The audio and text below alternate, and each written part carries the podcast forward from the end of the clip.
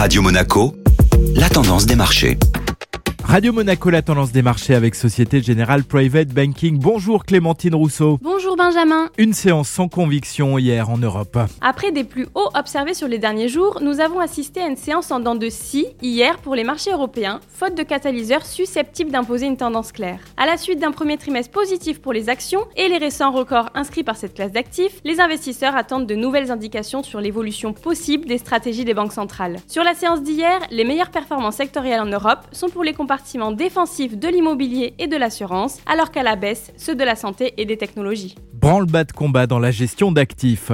Déjà premier gestionnaire d'actifs européen, Amundi va devenir le leader incontesté de la gestion passive sur le vieux continent. Le groupe rachète Lixor à Société Générale pour 825 millions d'euros. Le marché salue cette opération de croissance externe. Clémentine Rousseau, merci.